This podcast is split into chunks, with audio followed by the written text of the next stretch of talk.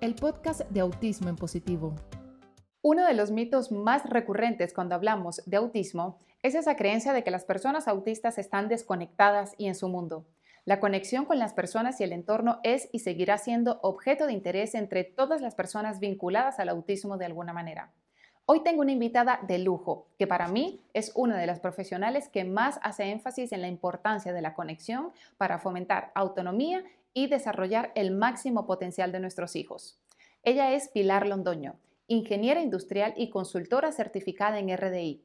Pilar es especialista en educación emocional y gracias a su experiencia como madre de un adolescente autista de 17 años, quien fue diagnosticado a los dos, ha creado Casa Azul, una comunidad preciosa en la que acompaña a padres y madres de peques dentro del espectro a que se conviertan en los principales expertos en su hijo.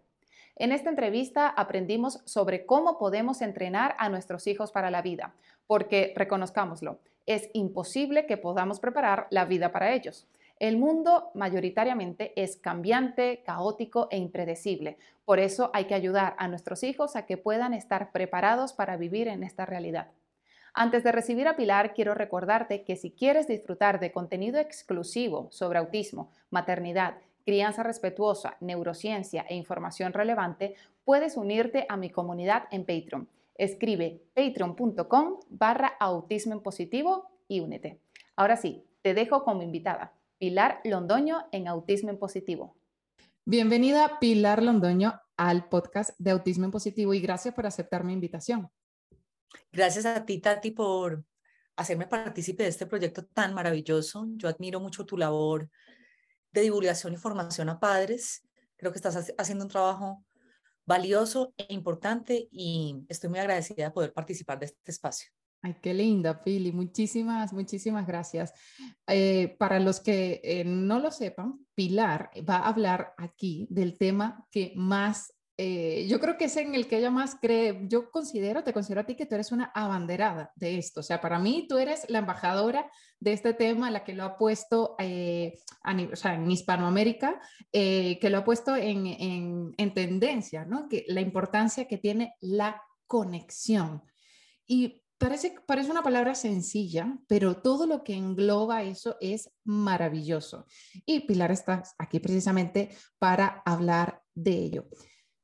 Hay algo que, siempre se comenta, eh, no sé si, bueno, las series, el cine tampoco ha ayudado a esto, a, seguir propagando este mito, ¿vale? Este estigma que hay, que dicen que las personas dentro del espectro del autismo están desconectadas o en su mundo. Para los que están escuchando, estoy haciendo gestos así como de comillas. ¿Qué hay detrás de este, de este mito, Pilar? Pues mira, Tati, yo creo que este ha sido un mito que nos ha hecho bastante daño, porque lo que muestran las investigaciones, el autismo es una condición que lleva relativamente poco tiempo a haber sido descubierta, categorizada dentro del manual, el DSM-5, que es el manual diagnóstico, no llevamos mucho tiempo y, hay muchas cosas que aún desconocemos. Y mi perspectiva es, eh, las personas con autismo tienen una manera atípica de conectar con el entorno, pero no están desconectados. La conexión es una necesidad básica del ser humano. Esto no es algo digamos, que se le dé a algunos seres humanos, pero que el grupo de personas que están dentro del espectro no lo tiene. Yo pienso que es muy importante entender que la manera en que una persona con diagnóstico de autismo conecta con su entorno es atípica o poco convencional.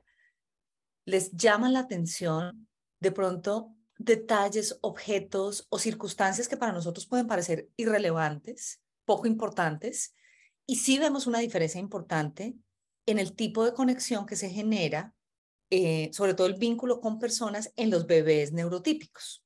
Hay mm. una, una diferencia importante. Entonces creemos que lo uno es conexión y lo otro es desconexión. Yo me inclinaría más a pensar que las personas con autismo conectan de una manera particular y eso tiene una razón de ser.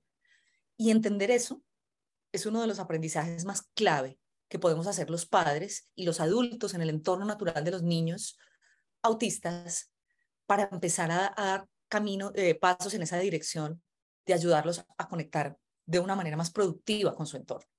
Claro, Pili, has mencionado al principio que eh, la conexión es una necesidad básica del ser humano. O sea, que la conexión se puede equiparar a eh, la necesidad de comer, de dormir o de beber agua. Sí, Exactamente, es así. Eh, los seres humanos somos seres sociales por excelencia. Cuando las personas, por las razones que sean, pueden ser situaciones traumáticas, violentas, eh, por el motivo que sea, si tú pones a un ser humano desconectado del contacto y del entorno relacional, su desarrollo, sus emociones, su parte psicológica se va a ver afectada, porque somos seres que estamos diseñados para conectar y para aprender y crecer y evolucionar alrededor de la conexión con otros. Entonces, yo sí creo que es muy importante para las familias que nos escuchan, que de pronto están con un diagnóstico reciente, evaluando estas creencias iniciales y estos mitos alrededor del autismo, que tengamos algo muy presente. Esta conexión, para mí, no es negociable. O sea, nuestros hijos la necesitan como necesitan la bebida, el descanso, el alimento, el agua, todo lo que hemos hablado, porque la conexión es como el, el, alimento para el cerebro, para que el cerebro crezca y se desarrolle de una manera adecuada. Entonces, aquí la pregunta que nos deberíamos estar haciendo más allá de él está conectado o desconectado, porque eso es lo que el autismo hace y yo no puedo hacer nada al respecto, es cómo me conecto con él. Creo que de eso vamos a hablar más adelante, pero sería como más bien la manera en que yo lo vería y en que yo invito a las familias a que lo vean.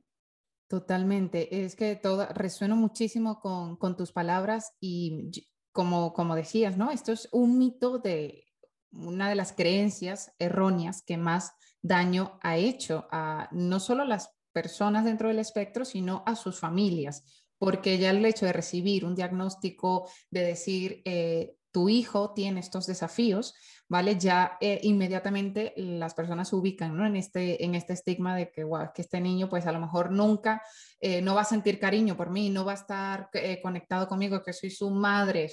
¿por, qué tú crees que este estigma se ha ido... Em, se ha ido propagando y se ha ido haciendo fuerte en la, a nivel social? Tati, yo creo que tiene que ver con el hecho de que todavía conocemos muy poco sobre la naturaleza y la arquitectura cerebral de las personas con autismo. Hay, hay una cosa que es triste desde mi punto de vista y es la comunidad científica ha hecho avances importantes, pero la comunidad científica, la comunidad terapéutica y las familias no se comunican muy bien entre ellos.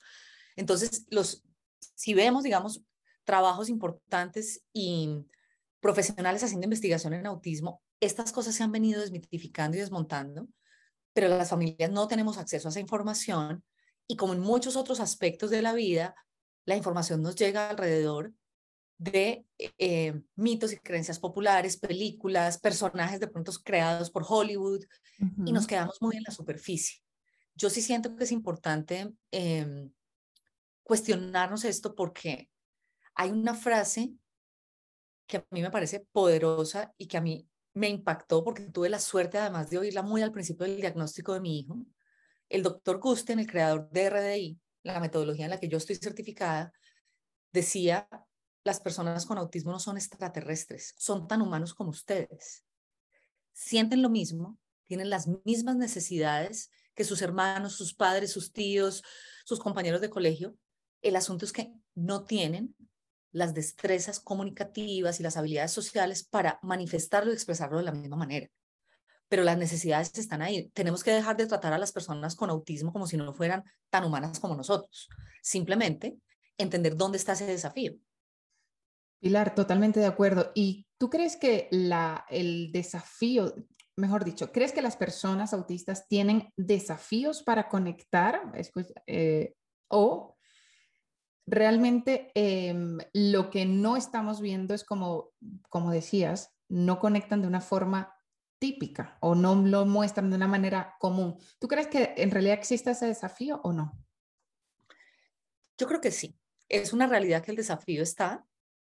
Es una realidad que al cerebro con autismo le, le, llama la atención ciertas cosas como muy, muy particulares y muy peculiares. Todos los que hemos convivido con alguien con autismo nos damos cuenta de cómo ellos dirigen y orientan su atención hacia detalles, aspectos sensoriales en el entorno, eh, objetos que de cierta manera capturan su atención. Y esto que, para otro niño sería lo más importante, que es como mirar a la cara de su mamá, entender los gestos, la comunicación verbal, parece pasar más desapercibido en las personas con autismo. Lo que dicen las investigaciones eh, particularmente de una, un equipo de la doctora Nancy Minshew, la cito a ella, si alguien quiere ya ir puntualmente a la referencia o te puedo compartir el estudio, pues está solamente en inglés.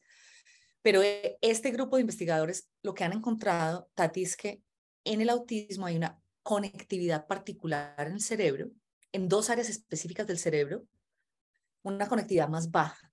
Y esto puesto en términos muy sencillos, ¿qué significa?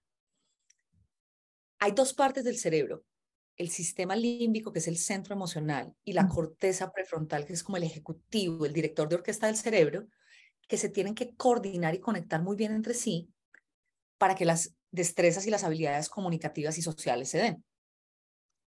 En autismo, la conectividad entre estas dos áreas es más baja. Entonces, hay un asunto real que hace que el desarrollo de los niños con autismo alrededor del, de, más o menos de los 12 meses, entre los 12 y los 18 meses, los niños con autismo parecen tomar una ruta distinta en su desarrollo que los lleva a preferir las cosas predecibles, repetitivas, sobre las que ellos tienen control, y los niños neurotípicos van a estar permanentemente buscando novedad, actividades distintas em, y mucha conexión con las personas, porque conectar con una persona es un proceso altamente impredecible. Claro. Y al cerebro le gusta la predictibilidad. Exactamente. Entonces, eh, las áreas del cerebro donde se procesa y se, se procesa bien eh, como esta parte de incertidumbre, cambios, situaciones novedosas, que eso a, las personas neurotípicas nos produce una sensación de placer. Hacer cosas muy rutinarias y repetitivas para alguien neurotípico no es fácil. Nos aburrimos, nos cansamos, necesitamos reto, novedad, eh, variabilidad en el entorno. Mientras que para las personas con autismo es la búsqueda permanente que hay. Entonces, esta búsqueda de estabilidad hace que el niño, y nosotros los que somos padres lo notamos, empiece a tener unos patrones de juego y de interacción muy característicos. Hay una interacción con los objetos, con los juegos, que tiende a ser muy repetitiva. Y este proceso de desarrollar lo que yo llamo las habilidades de doble vía, que en los niños que no tienen autismo antes de los dos años hay cientos de horas de práctica. Claro. Los bebés empiezan desde los cuatro o cinco meses a mirar a la cara de papá y mamá, a notar sus gestos, se, se contagian incluso de las emociones de papá y mamá han hecho muchos experimentos con bebés de hay un papá que está jugando feliz con su hijo y en un momento le piden al papá que ponga una cara muy plana. Claro.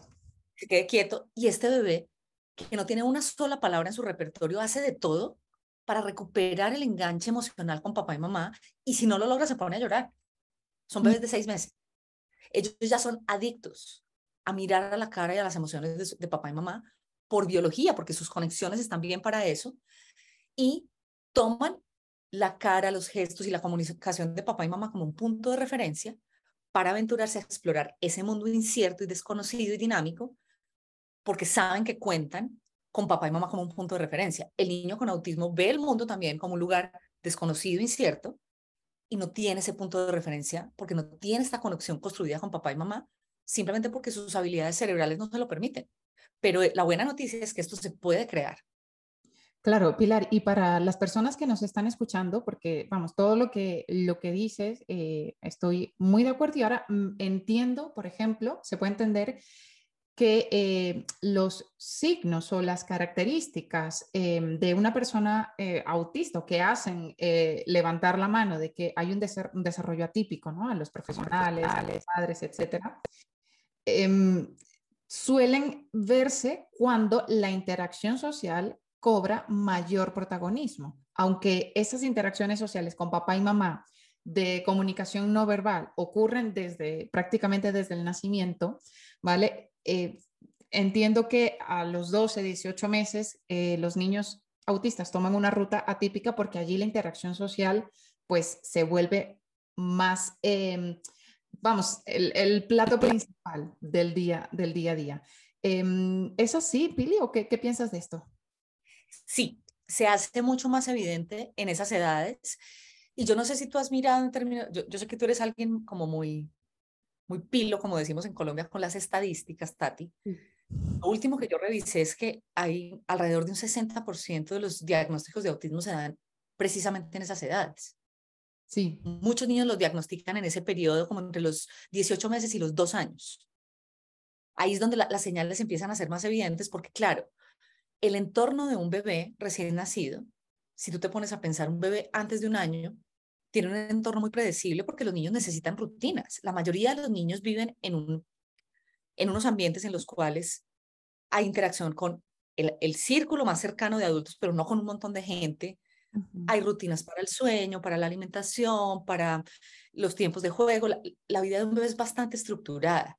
La etapa de exploración, la etapa de que el niño se aventure a experimentar y a probar cosas nuevas en el mundo se da ya cuando el niño tiene mayores defensas, un poco más de control de su cuerpo, que ya puede gatear o se empieza a parar y que ya le permitimos hacer esa exploración y, se empieza a relacionar con otro tipo de estímulos y con personas distintas. Y ahí es donde esto se hace mucho más notorio. Claro, por eso eh, los diagnósticos ahí parece que, eh, que y eso lleva a, la, a la creencia errónea también de que este niño mm, se le generó el autismo a esas edades, cuando en realidad sí. no es que se creó, sino que se hizo evidente la manifestación. Por las demandas del entorno, porque el entorno cambia. Claro, es, el... es, que es imposible que un entorno eh, donde participen seres humanos sea estructurado, predecible y, y mm, repetitivo todos los días. Es porque siempre está el factor humano, siempre. Sí. Y, eso, y eso genera mucha, mucha incertidumbre. Billy, y en función de esto que nos estás eh, contando, para toda la audiencia, ¿por qué un cerebro autista tiende, ¿vale? a hacer o a procesar la información estática con mayor facilidad? Es decir, bueno, explícanos un poco qué es la información estática y así ya podemos eh, tener mm, la información completa. Muy bien, Tati. Hay aspectos de la vida de los seres humanos en los cuales eh, este pensamiento blanco y negro, paso a paso, con respuestas correctas o incorrectas, funciona muy bien. Por ejemplo, aprendemos cierto tipo de rutinas y las interiorizamos de una manera eh, secuencial y no hay que hacer un esfuerzo mental para estar muy consciente de que tengo que hacer en cada paso, sino que lo interiorizo, lo aprendo una vez a través de la repetición y lo interiorizo. Este tipo de situaciones estáticas, les voy a poner un ejemplo que yo uso mucho y es eh, los pasos para sacar dinero de un cajero automático. Uh -huh. El cajero me está dando los pasos, no existen 100 maneras de hacerlo. Habrá unas mínimas variaciones de pronto en que tienes que hacer dos pasos extra en un país distinto o en un tipo de cajero distinto a otro, pero en términos generales son procesos que tú haces, tú aprendes, interiorizas y automatizas. Llegan a ser, el procesamiento de información que se requiere no es una información de estar muy consciente de alerta, monitoreando el entorno y tomando un montón de información, o pensando en experiencias pasadas o viajando al futuro para proyectar y planear cómo te va a salir esto, sino que tú simplemente te ubicas en un paso a paso. El grupo de habilidades estáticas, que son aquellas que se repiten siempre de la misma manera, que funcionan bajo un paso a paso, una respuesta correcta o incorrecta. Por ejemplo, 2 más 2 es 4.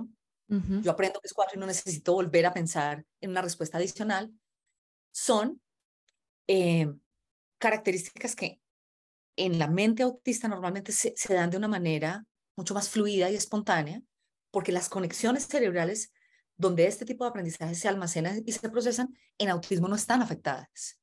Solamente